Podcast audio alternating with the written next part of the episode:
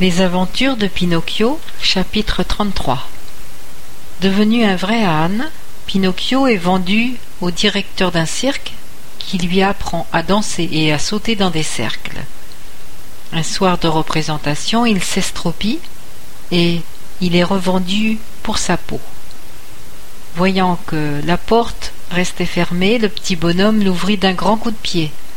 Il entra dans la pièce et s'adressa à Pinocchio et la mèche en arborant son habituel petit sourire. Bravo les enfants, vos braiements étaient parfaits et je vous ai tout de suite reconnus. C'est même pour cela que je suis ici. Les deux anons prirent un air penaud, la tête et les oreilles baissées, la queue entre les jambes. Le chartier commença par les, par les flatter et les palper, puis il se mit à les étriller vigoureusement. Une fois étrillés, les bourricots brillaient comme des miroirs. Il leur passa alors un licou et les conduisit sur la place du marché avec l'espoir de les vendre et d'en tirer un bon prix. Les acheteurs, de fait, ne se firent pas attendre. La mèche fut acquis par un paysan qui avait perdu son âne la veille.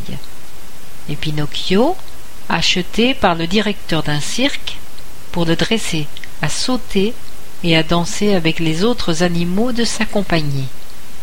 Et maintenant vous avez compris, mes chers petits lecteurs, quel beau métier faisait l'homme à la charrette. Cet avorton, ce monstre à la mine si avenante, sillonnait de temps en temps le pays, et chemin faisant, embobinait avec ses minauderies et ses promesses tous les enfants paresseux qui n'aimaient ni les livres ni l'école. Il les faisait monter dans sa carriole et les conduisait au pays des jouets. Là, ils passaient leur journée à s'amuser. Mais bientôt, ces pauvres enfants naïfs, à force de jouer tout le temps et de n'étudier jamais, devenaient des ânes que tout content le petit homme allait vendre au marché ou sur les foires. C'est ainsi qu'en peu d'années, il accumula tant d'argent qu'il était devenu millionnaire ce qu'il advint de la mèche, je n'en sais rien. En revanche, je sais que Pinocchio dut endurer dès les premiers jours une vie très dure et particulièrement exténuante. Après l'avoir conduit à l'écurie, son nouveau maître remplit son râtelier de paille. Pinocchio y goûta, puis la recracha. Tout en maugréant, le directeur du cirque y mit du foin mais le foin ne plut pas non plus à Pinocchio. Ah bon? Le foin non plus ne te plaît pas? cria l'homme énervé. Alors écoute, à chaque fois qu'il te viendra la fantaisie de faire des caprices, attends-toi, mon beau, à ce que je te les ôte de la cervelle. Et pour le punir, il lui cingla les pattes avec son fouet, ce qui fit pleurer et braire Pinocchio qui octa. La paille je ne peux pas la digérer, alors mange le foin, répliqua son maître, qui comprenait très bien la langue des ânes. Le foin me donne des maux d'estomac. Tu prétends donc qu'à un baudet comme toi, je devrais donner du blanc de poulet et du chapon en gelée ajouta l'homme, de plus en plus en colère, et le fouettant de nouveau. Cette fois Pinocchio, devenu prudent, préféra se taire. La porte de l'écurie refermée, Pinocchio resta seul, et comme il n'avait pas mangé depuis longtemps, il se mit à bâiller. En bâillant, il ouvrait une bouche grande comme un four. Finalement, ne trouvant rien d'autre dans sa, mangeoire, il se résigna à mastiquer un peu de foin. Puis après l'avoir bien malaxé, il ferma les yeux et l'avala. Ce foin n'est pas vraiment mauvais, se dit-il, mais j'aurais quand même mieux fait de continuer à étudier. À cette heure-ci, au lieu de foin, j'aurais pu manger un morceau de pain frais avec une bonne tranche de salami. Dommage. Le lendemain matin, à son réveil, il chercha tout de suite le foin dans le râtelier. Mais il n'y en avait plus car il avait tout mangé dans la nuit. Il se consola en prenant une bouchée de paille broyée. mais tout en la mastiquant, il fut bien obligé de reconnaître que cette paille n'avait la saveur ni d'un risotto à la milanaise, ni de macaroni à la napolitaine. Dommage, répéta-t-il tout en mastiquant, qu'au moins mes malheurs servent de leçon à tous les enfants désobéissants qui ne veulent pas aller à l'école. Mais c'est dommage, bien dommage. Tu te plains? Attends un peu, hurla le directeur qui venait d'entrer dans l'écurie. Car tu crois peut-être que je t'ai acheté uniquement pour te donner à boire et à manger?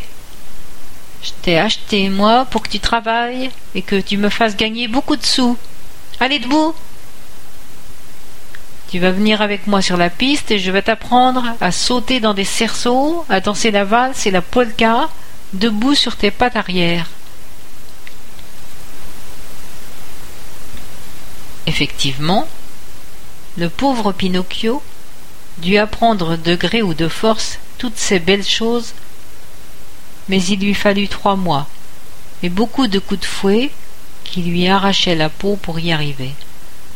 Un jour, son maître put enfin annoncer un spectacle tout à fait extraordinaire. Sur les affiches placardées à tous les coins de rue, on pouvait lire ce soir grand spectacle de gala, des sauts, et des exercices surprenants avec tous les articles, avec tous les artistes et les chevaux de la compagnie. Et pour la première fois, le fameux petit âne Pinocchio dit l'étoile de la danse. Le théâtre sera illuminé. Comme de bien entendu, ce fameux soir, le théâtre était bondé bien avant que le spectacle ne commence. Plus aucune place n'était à vendre, même à prix d'or.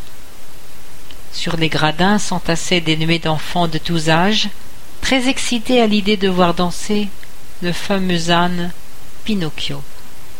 À la fin de la première partie, le directeur de la compagnie, veste noire, pantalon blanc et bottes de cuir jusqu'aux genoux, se présenta s'inclina profondément devant la foule des spectateurs et entama avec solennité ce discours fleuve Honorable public, gentilshommes et belles dames, votre humble serviteur de passage dans cette illustre cité le plaisir mais aussi la fierté de présenter à son éminent public un célèbre petit âne qui a déjà eu l'honneur de danser devant Sa Majesté l'Empereur de toutes les principales cours d'Europe.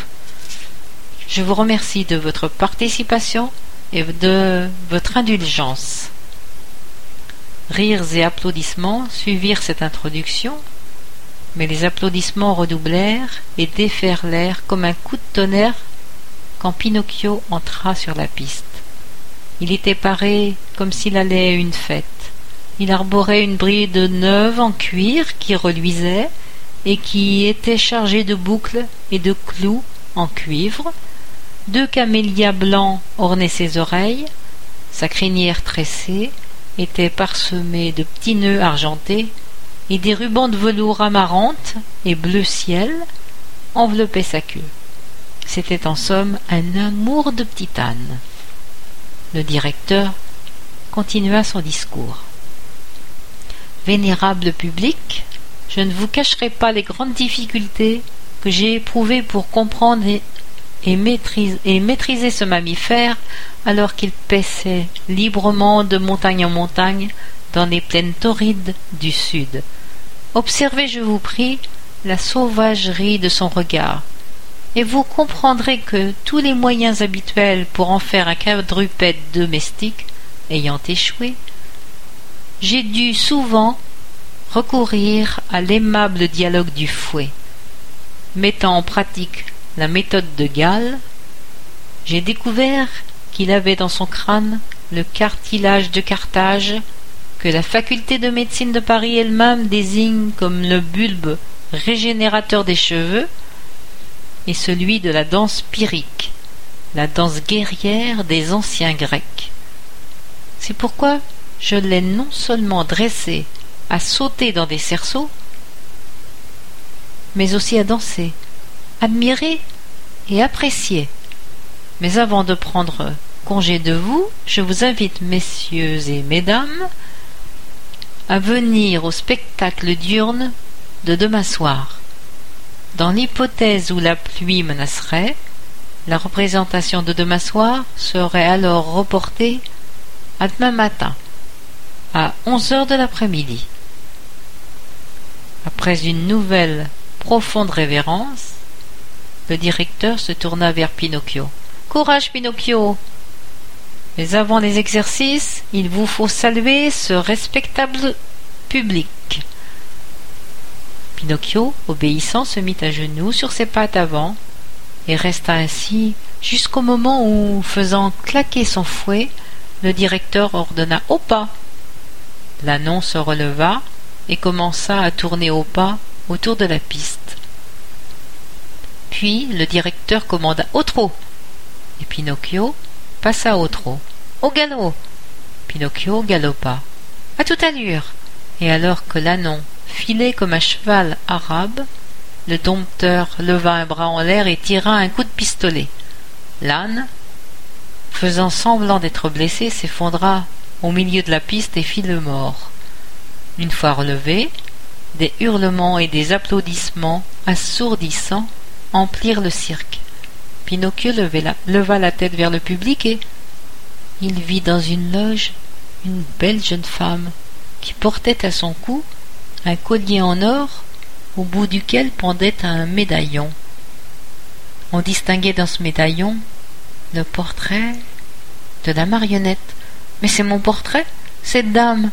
Elle a fait s'étonna Pinocchio en reconnaissant la jeune femme. Alors sa joie lui faisant oublier toute prudence, il voulut crier Ma fée, ma bonne petite fée.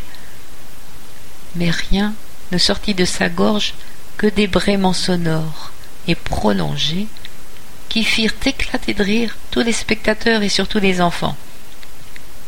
Le directeur, pour lui faire comprendre qu'il n'est pas bien élevé de brère au nez du public, lui appliqua un bon coup sur le museau avec le manche de son fouet. De pauvre petite âme. Tirant une langue longue comme le bras, se lécha le museau pendant plusieurs minutes afin de calmer la douleur.